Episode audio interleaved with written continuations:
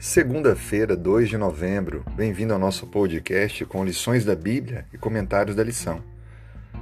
Me chamo Fanuel e estou como pastor da Igreja Adventista do Marco, aqui em Belém. É muito bom ter você aqui com a gente. O tema do nosso estudo de hoje é fuga. Nós vamos ler aqui o que está em Gênesis capítulo 28, versículos 12 e 13. E então Jacó sonhou, e eis posta na terra uma escada cujo topo atingia o céu, e os anjos de Deus subiam e desciam por ela. Perto dele estava o Senhor e lhe disse: Eu sou o Senhor, Deus de Abraão, teu pai, e Deus de Isaque. A terra em que agora estás deitado, eu a darei a ti e à sua descendência. Interessante que nós encontramos aqui um texto que está em um momento justamente de fuga de Jacó. Jacó havia enganado seu irmão Esaú e recebido de seu pai já muito idoso e que não enxergava mais a bênção da primogenitura. Esaú ficou furioso e, com um desejo de vingança, quis matar Jacó. Jacó então precisou deixar sua casa, sua mãe, seu lar, seu pai e fugir para uma terra distante de familiares. Em meio a esta fuga, Enquanto descansava, noite, tarde, ele teve esse sonho. Esse sonho de Jacó ilustra muito bem a graça divina. Deus indo ao encontro do homem pecador. O finito, o infinito, em contato com o finito. O eterno com o mortal. Deus em contato com o homem. O céu com a terra. Deus ele sempre vem ao nosso encontro, mesmo quando estamos no erro e no pecado. E ele fez isso com Jacó, manifestando sua graça, seu perdão para Jacó.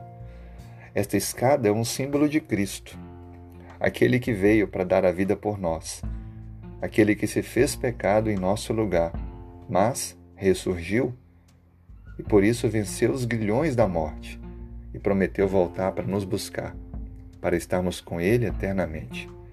Nós não precisamos viver fugindo, podemos ir até Deus podemos receber dele o perdão e podemos ter uma nova vida. Basta apenas acreditarmos e decidirmos andar com ele.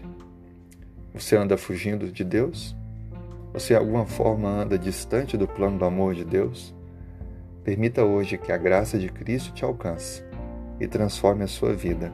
Por isso eu queria te sugerir: fuja para Deus e não de Deus porque em Deus temos o perdão e uma nova oportunidade. Que Deus abençoe e o conduza nesse dia. Um grande abraço.